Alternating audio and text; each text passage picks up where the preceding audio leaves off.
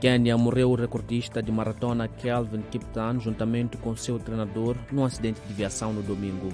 Níger, o chefe do regime militar Abdurmani Tiani falou sobre a possível criação de uma moeda comum com Burkina Faso e o Mali, o que chamou de um passo para sair da colonização.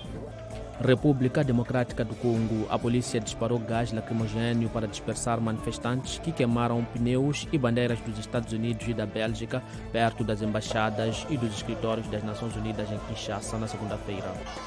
O selecionador dos elefantes considerou a vitória da sua equipa no domingo maior do que um conto de fadas. África do Sul, Tsepo Mothala, um empresário e designer de moda sul-africana, tornou-se famoso nos últimos anos com calças de ganga feitas à medida destinadas a mulheres africanas que lutam para encontrar um ajuste perfeito.